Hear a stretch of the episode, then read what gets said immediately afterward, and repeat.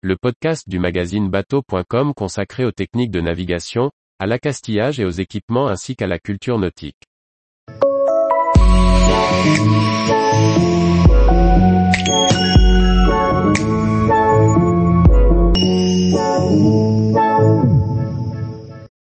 Pourquoi et comment convertir ces WC marins en toilettes sèches?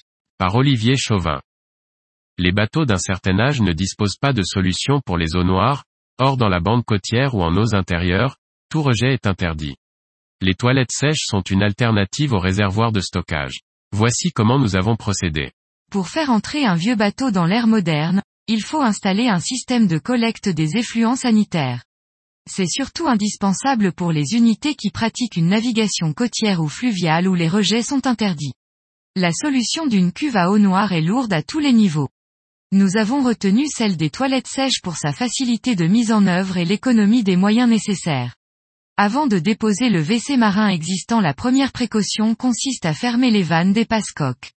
Pour préserver la possibilité de revenir à l'installation marine, nous conservons les tuyaux existants que nous obturons après rinçage par des pinoches assurés par des colliers métalliques. Après la dépose de la cuvette et un sérieux nettoyage, vient la phase de conception proprement dite. Celle-ci ne peut s'accomplir que sur place, de façon empirique. Inutile de faire plus qu'un croquis, tout plan précis serait remis en cause sitôt confronté à la réalité du terrain. La base de toute toilette sèche est le récipient, un seau à couvercle. Il nous en faut un de diamètre adapté à la lunette et de hauteur compatible avec l'ergonomie humaine. Après recherche dans les magasins nous optons finalement pour l'emballage d'un engrais bio en granulé pour le potager. Nous commençons par tracer une façade de hauteur compatible avec celle de notre seau. Elle nous servira de référence pour tracer et découper à la demande les autres éléments de notre montage.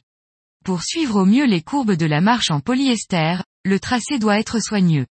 Après une découpe grossière, le travail d'ajustage peut commencer. En glissant un crayon tenu à plat contre le support, on trace le profil exact de la découpe finale. La pointe du crayon est ainsi décalée de quelques millimètres, ce qui permet par approche successive de parvenir à un ajustage convenable. Nous utilisons un rabot de menuisier, un outil fabuleux pour qui sait s'en servir. Il s'utilise en respectant le fil du bois, c'est-à-dire dans la direction où le tranchant coupe sans arracher les fibres. Le fer doit juste affleurer la semelle pour lever un copeau fin qui se détache sans effort. Comme tous les outils à bois, il doit être affûté régulièrement. L'épaisseur de nos panneaux étant suffisante, nous choisissons de les visser entre eux, directement sur champ, sans tasseau de renfort. On commence par présenter la pièce ou une chute de même épaisseur pour tracer l'emplacement des vis. On perce ensuite des trous au diamètre voulu, avec un forêt à bois qui évite les éclats.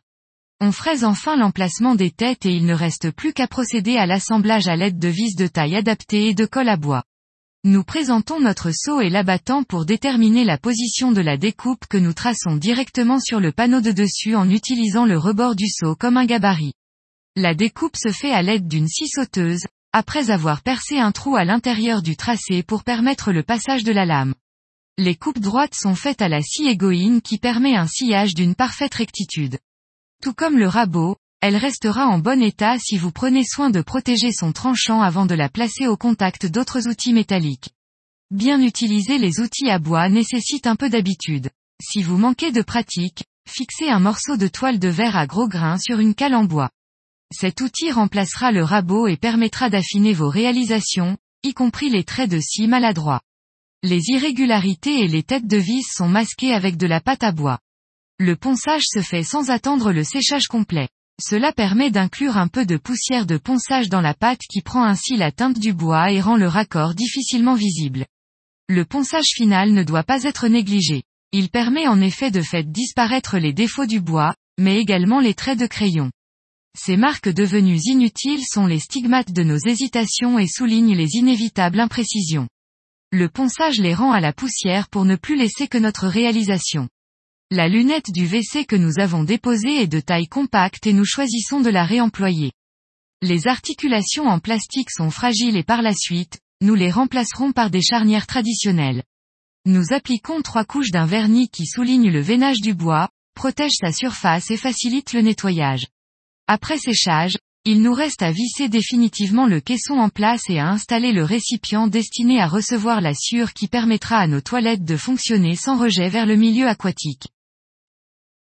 Tous les jours, retrouvez l'actualité nautique sur le site bateau.com.